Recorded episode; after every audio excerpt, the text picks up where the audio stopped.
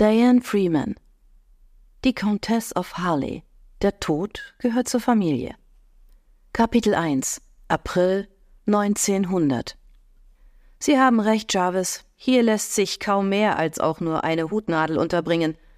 Ich blicke von der Türschwelle des Dachbodens durch den im Sonnenstrahl tanzenden Staubschleier auf vermutliche Generationen zurückgelassener Dinge der Hazeltons.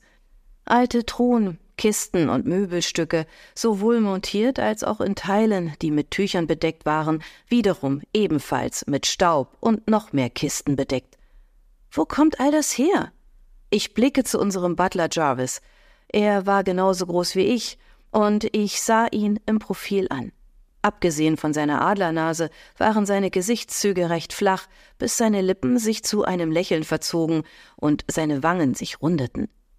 Als Lord Brandon das Haus übernahm, sagte er, wurden die meisten Möbel des alten Earls auf den Dachboden gebracht, genau wie Lord Brandons Habseligkeiten, als Mr. Hazelton einzog. Und dann sind Rose und ich mit unseren Sachen eingezogen und noch mehr Möbelstücke wurden auf den Dachboden verbannt.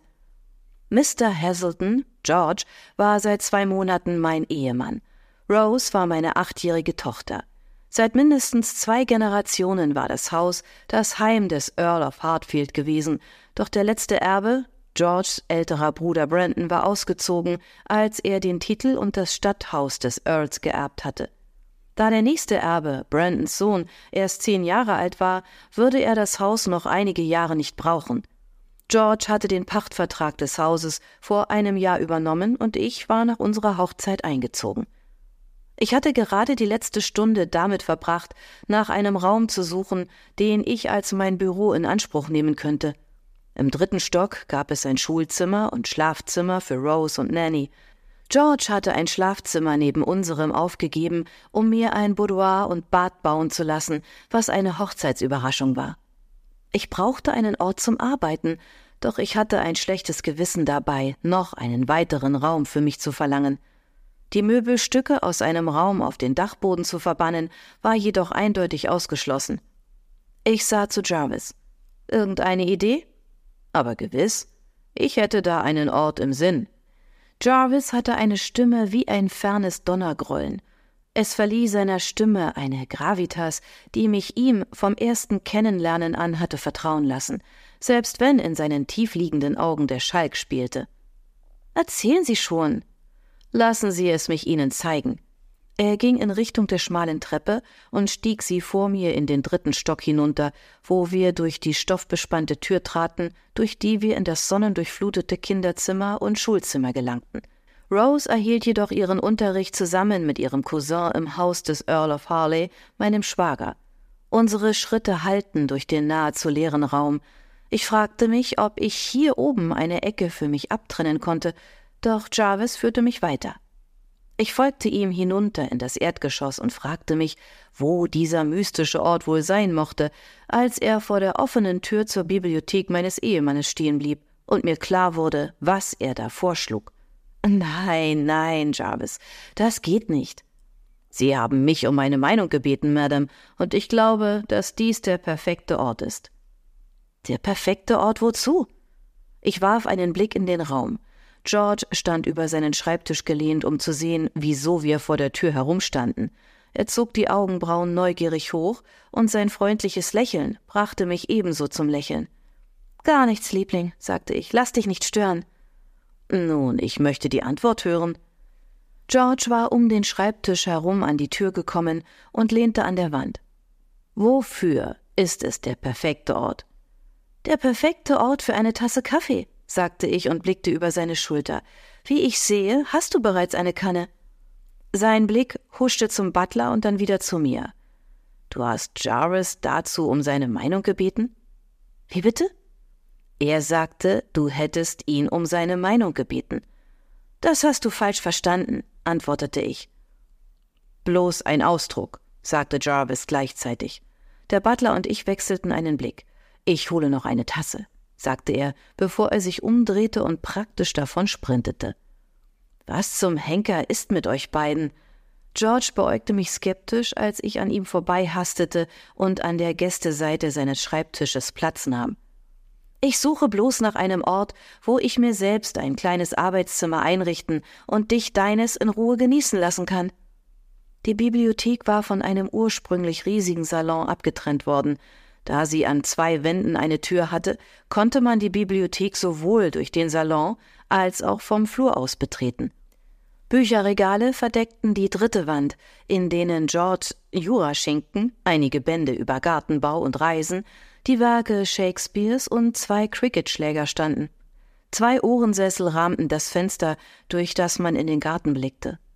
Georges Schreibtisch stand vor dem Bücherregal. Ich hatte den Platz die letzten zwei Monate genutzt, während er sich davon erholt hatte, dass er kurz nach unserer Hochzeit angeschossen worden war. Bei einem gewöhnlichen britischen Gentleman war es nicht alltäglich, dass er sich etwas wie eine Schusswunde zuzog, doch George war kein gewöhnlicher Gentleman. Zu erfahren, dass die Kugel ihn im Oberarm getroffen hatte und nicht tödlich war, war eine große Erleichterung gewesen. Er hatte sich schnell erholt, doch er stemmte noch immer Gewichte, um die Kraft in seinem Arm zurückzugewinnen. Inzwischen hatte er solche Muskeln in den Armen und Schultern aufgebaut, dass er seine Anzüge für Änderungen zum Schneider hatte bringen müssen. Ich befürworte sein neues Aussehen sehr, doch es würden immer sein schiefes Lächeln und das Blitzen in den grünen Augen sein, die mein Herz höher schlagen ließen. Das und sein Talent dafür, dass ich mich durch ihn wie die schönste Frau im Raum fühlte. Um ehrlich zu sein, war ich groß, fast so groß wie George, schlank genug, um mit Hilfe eines guten Korsetts in so ziemlich jede Mode zu passen, und mein Haar war glücklicherweise dick und dunkel. Ansonsten war ich recht durchschnittlich, Stupsnase, ein gewöhnlicher Teint und blaue Augen. Oh, und dazu ein amerikanischer Akzent. In London waren Amerikaner jedoch auch recht gewöhnlich geworden. Ganz gleich, in Georges Augen war ich eine Göttin. Er trat um den Schreibtisch herum und wollte sich setzen, als ich die aufgeschlagene Zeitung bemerkte.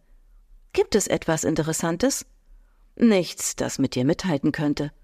Er faltete die Zeitung, legte sie beiseite und richtete seine Aufmerksamkeit mit besagtem schiefen Grinsen auf mich.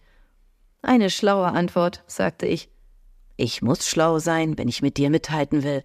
Du würdest keinen Narren als Ehemann dulden. Gewiss kein zweites Mal, wobei ich Reggie wohl nicht direkt einen Narren genannt hätte. George zog eine Augenbraue hoch. Schürzenjäger? Prasser? Taugenichts? Reggie war mein erster Ehemann gewesen. Er und meine Mutter hatten entschieden, dass der Adelstitel seiner Familie und die Dollar meiner Familie ausgezeichnet zueinander passten.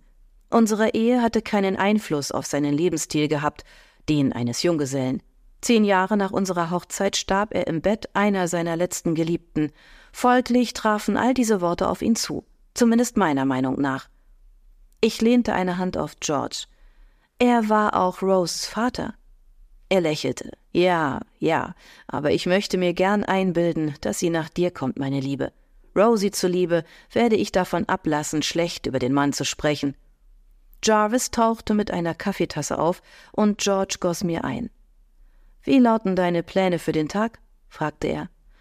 Tee mit Viscountess Winstead und ihrer Familie. Er schnitt eine Grimasse und tat so, als schaudere es ihn. Zumindest glaubte ich, dass er nur so tat. Warum tust du dir das an? Augusta Ashley, Viscountess Winstead, war eine außergewöhnlich überlaunige ältere Dame, die Sorte Mensch, die ich normalerweise nicht aufsuchen würde. Doch die Familie ihres verstorbenen Ehemannes besaß das Anwesen, das an Harley Manor, den Landsitz meines verstorbenen Ehemannes, angrenzte, wo ich einen Großteil meiner Ehe und meine gesamte Trauerzeit verbracht hatte. Lady Winstead war während letzteren Zeitraums meist dort gewesen, und obwohl ich sie nicht als angenehme Gesellschaft bezeichnen würde, war sie im Vergleich zu meinen angeheirateten Verwandten eine willkommene Ablenkung. Außerdem war sie zu Rose nett gewesen. Lady Winstead hat mich gebeten, ihre Nichte für die Vorstellung vor der Queen zu unterstützen. Bloß die Vorstellung? Was umfasst das? Nicht besonders viel das richtige Kleid in Auftrag geben, einen Hofknicks üben und lernen, sich von der Queen zu entfernen, während man eine fast drei Meter lange Schleppe trägt, und natürlich, wie man den Nachmittag bei Hofe verbringt. Wieso stellt Lady Winstead ihre Nichte nicht selbst vor? Ich bin sicher, das würde sie, wenn die Familie nicht noch um den Tod ihres Ehemannes trauern würde. Erinnerst du dich nicht daran, dass Lord Peter gleich nach Weihnachten verstorben ist? Niemand aus der Familie wird in den nächsten sieben oder acht Monaten an gesellschaftlichen Veranstaltungen teilnehmen. Er zog die Augenbraue wieder hoch. Aber die Nichte schon? Hat sie denn eigentlich einen Namen? Catherine Stover. Sie ist mit Lady Winstead verwandt, nicht mit Lord Peter. Ich runzelte die Stirn. Es schien mir seinerzeit eine gute Idee gewesen zu sein. Du warst noch dabei, dich zu erholen, und ich brauchte etwas zu tun. Miss Dover wurde auf dem Weg von Devon in die Stadt jedoch aufgehalten, so dass wir den ersten Salon der Queen verpasst haben. Der nächste findet erst Ende des Monats statt, und mit der trauernden Familie könnte es sein, dass sie mich darum bitten, mehr als nur die Vorstellung zu übernehmen und tatsächlich ihre ganze Saison zu betreuen. Wäre das ein Problem? Ich schenkte ihm mein süßestes Lächeln. Ich hatte gehofft, dass wir jetzt, da du genesen bist, Pläne für unsere Hochzeitsreise schmieden könnten.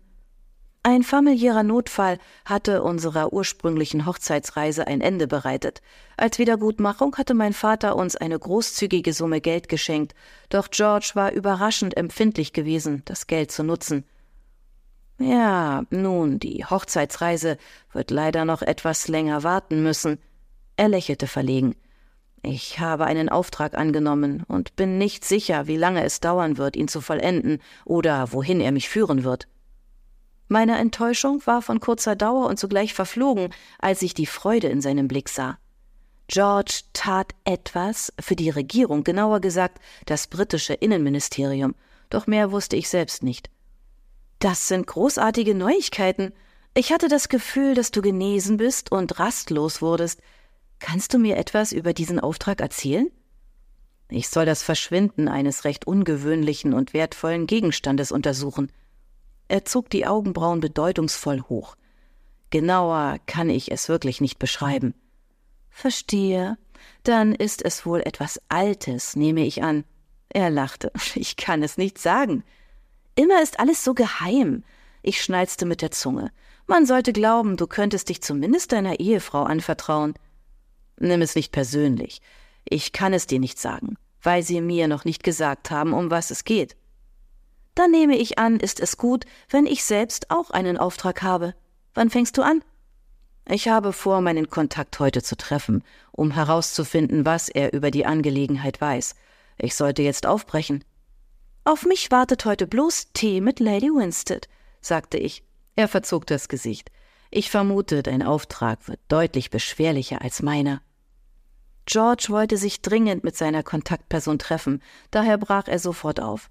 Ich kümmerte mich um einige Briefe, ging die Speisepläne der Woche mit dem Koch durch, genoss einen Spaziergang mit Rose am frühen Nachmittag und machte mich gerade für meine Verabredung mit Lady Winstead fertig, als Jarvis mir die Visitenkarte eines Besuchers nach oben in mein Ankleidezimmer brachte.